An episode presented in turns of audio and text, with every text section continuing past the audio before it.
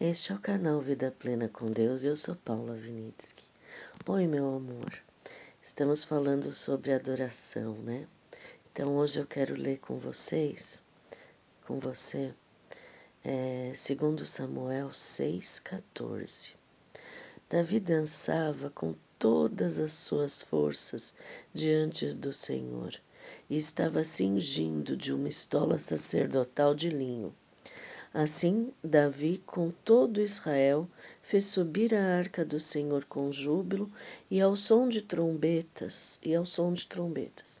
Ao entrar a arca do Senhor na cidade de Davi, Mical, filha de Saul, estava olhando pela janela e vendo ao rei Davi, que ia saltando e dançando diante do Senhor, o desprezou no seu coração.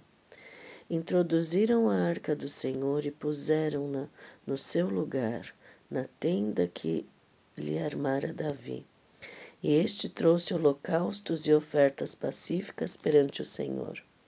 Tendo Davi trazido holocaustos e ofertas pacíficas, abençoou o povo em nome do Senhor dos Exércitos, e repartiu a todo o povo e a toda a multidão de Israel tanto homens como mulheres, a cada um um bolo de pão, um bom pedaço de carne e passas. Então se retirou todo o povo, cada um para a sua casa. Então o contexto aqui. Perdão.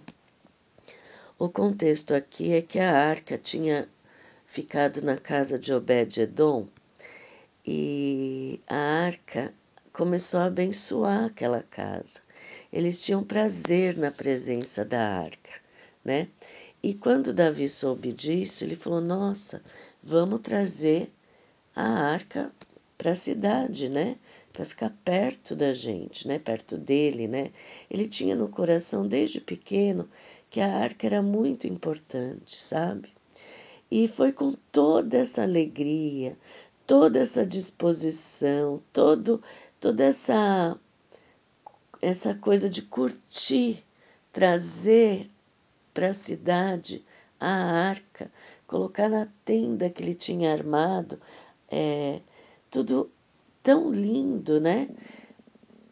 E ele estava tão feliz, tão feliz, que ele tirou aquela roupa perfeita do rei, pesada do rei, talvez com fios de ouros, pedras.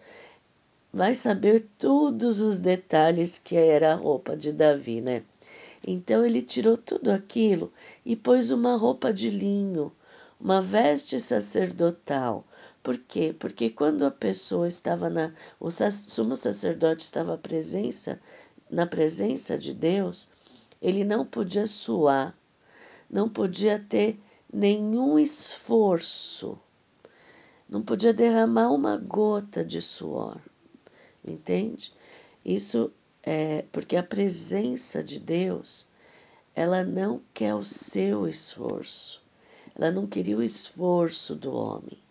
Quando Deus está presente, o esforço do homem é insignificante, não vale nada, né? Então, na presença ali no, no Santo dos Santos, né? É, não podia suar. E a roupa de linho, a gente sabe que é uma roupa que é fina, é leve, né? É, quem mora em lugar quente, como eu aqui, é, agora tá frio, mas quando é quente, nada melhor do que um vestido de linho, uma camisa de linho, né? Para você não suar, né? Então, Davi pôs aquela veste né, é branca, né? E dançou. Davi curtia tanto a presença do Senhor que ele estava dançando de alegria, né? Eu lembro que quando meu filho ficava muito feliz quando ele era pequenininho, ele pulava, corria e rodava o bracinho. um dos braços rodava, sabe? Então eu vejo essa criança, Davi, nessa forma infantil, querendo mostrar com todo o seu corpo que ele estava curtindo a presença de Deus, né? É, esses dias a gente cantou sem palavras, né? Tentando colocar toda a gratidão, todo o nosso ser perante a Deus, né? Por quê? Porque a adoração tem que ser contínua. A adoração tem que ser você encontrando, igual Davi, curtindo a presença de papai com você, a presença de My Jesus com você, tendo a certeza que o Espírito Santo está com você, está guiando seus pensamentos, renovando a sua mente, e isso é motivo de gratidão. Então, o que, que aconteceu? O inconsciente coletivo que mesclou paganismo com cristianismo catou essa coisa gostosa que Davi quer ensinar para gente, de não se importar com o que os outros estão vendo e tirar o perfeccionismo. Eu hoje estou com a voz horrível, mas eu tenho que me livrar do perfeccionismo, porque senão não vou falar, né? Então, é, Davi talvez não se importasse se ele Talvez Davi se importasse, mas Deus não se importa se você erra uma nota, se você desafina, se você está curtindo a presença dele. Ele não enxerga os erros, entende? Ele te vê como Jesus, que cumpriu tudo, né? Então veio essa mentalidade mesclada de paganismo com cristianismo e falou para Deus tem que ter, tem que ser tudo perfeito. Você já fluiu quando você tem medo de errar? Quando você tem que ensaiar, ensaiar, não estou falando mal de querer uma coisa bem feita, né?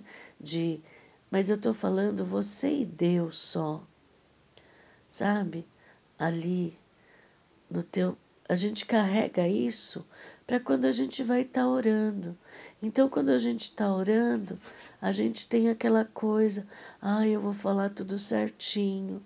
Quando a gente está louvando, lá dentro da gente, a gente quer que a voz saia perfeita, né? Quando, sabe, quebrar esse padrão que parou de fluir a graça ela te capacita para você fluir, para você curtir, igual Davi curtiu nessa dança. Qual foi a primeira coisa que aconteceu? Lê depois mais um pouquinho. Quando ele entrou de volta na casa dele, a esposa virou para ele e falou: Que bonito, hein? Você acha que isso é coisa de um rei? Quer dizer, ela acabou com a presença de Deus na mente de Davi. Aquilo foi um banho, um balde de água fria, né? Então, é isso que o perfeccionismo faz. Quando a gente está focado no perfeccionismo, a gente não consegue curtir a presença. A gente não consegue cantar sem palavras, porque a gente foi ensinado que tudo para Deus tem que ser muito certo, muito detalhista, muito perfeito. Gente, se ele quisesse perfeição, não é com a gente que ele tinha que achar, entende? Então, quebra essa parte na tua mente, pede para o Espírito Santo renovar, quebra o perfeccionismo principalmente na sua intimidade. Você não vai ter intimidade com a, o Rei do Universo se você estiver na frente dele igual um poste com medo de errar. Entendeu?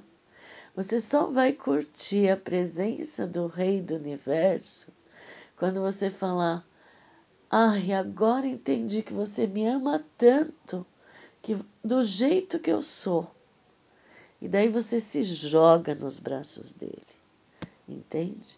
E daí você começa a falar com ele sem palavras, só a gostosura de estarem juntos, curtindo um abraço, a presença, a presença de papai, a presença de Jesus, tendo a certeza da, de o Espírito Santo dentro de você. Você vai começar a sentir o seu espírito. Aquela parte onde o inimigo não pode influenciar. Esse é o segredo do corpo, alma e espírito. Lá no teu espírito, onde o Espírito Santo habita, o Espírito Santo também vem para a tua mente e vem para o corpo, dando cura. Vem para a mente renovando, bloqueando, te ajudando a bloquear pensamentos, sentimentos, porque nós vamos ter que começar a viver sem dar importância para os sentimentos. Será que a gente consegue? Ou será que tudo que eu sinto é o que eu sou? Não. Nós vamos ir além. Então, o segredo do, de viver sabendo que você tem o Espírito é saber que ali você tem o descanso da certeza de que Jesus já pagou tudo. O Espírito é o lugar do aconchego, é onde as palavras não têm importância o que importa é você querer estar com eles, decidir que é deles, porque tudo eles já fizeram. Quando você começar a entender essa nuance do seu ser, muita coisa vai fazer sentido lá dentro. Tá? Vamos quebrar o perfeccionismo?